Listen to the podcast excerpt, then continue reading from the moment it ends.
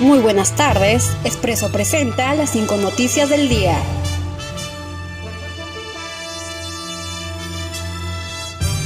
Perú firmará convenios a finales de agosto para el desarrollo de pruebas de la vacuna contra la COVID-19. El integrante del Comando Vacuna, Carlos News, declaró que el Perú firmará acuerdos con al menos cinco laboratorios para el desarrollo de las pruebas de la vacuna contra el coronavirus. Asimismo, mencionó que nuestro país participaría en la tercera fase de los estudios y se está conversando con algunas universidades nacionales.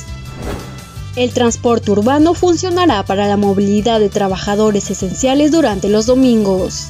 Luego que el gobierno anunciara la inmovilización social obligatoria, la Autoridad de Transporte Urbano para Lima y Callao informó que los domingos el servicio de transporte regular se realizará desde las 5 y media a 10 de la mañana y en la noche de 6 a 9 para quienes presten servicios esenciales. Fallece ex congresista de Fuerza Popular Moisés Mamani por COVID-19. Según la Policía Nacional, el ex legislador por Puno fue encontrado muerto en su vivienda.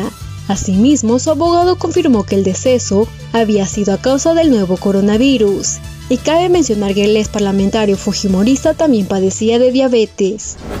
Estados Unidos fabricará una cepa de coronavirus para posibles ensayos de desafío en humanos. Un grupo de científicos estadounidenses fabricarán una cepa del nuevo coronavirus para emplearla en posibles ensayos de vacuna en humanos. Un tipo de estudio controvertido en el que voluntarios sanos son inoculados e infectados intencionalmente para identificar la eficacia de las vacunas experimentales. Médicos españoles acusan de una alta probabilidad de nuevo colapso sanitario por casos de coronavirus.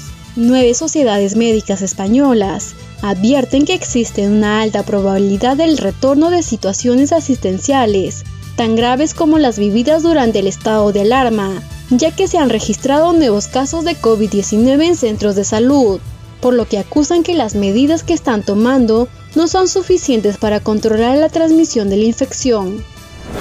Estas fueron las cinco noticias para Expreso.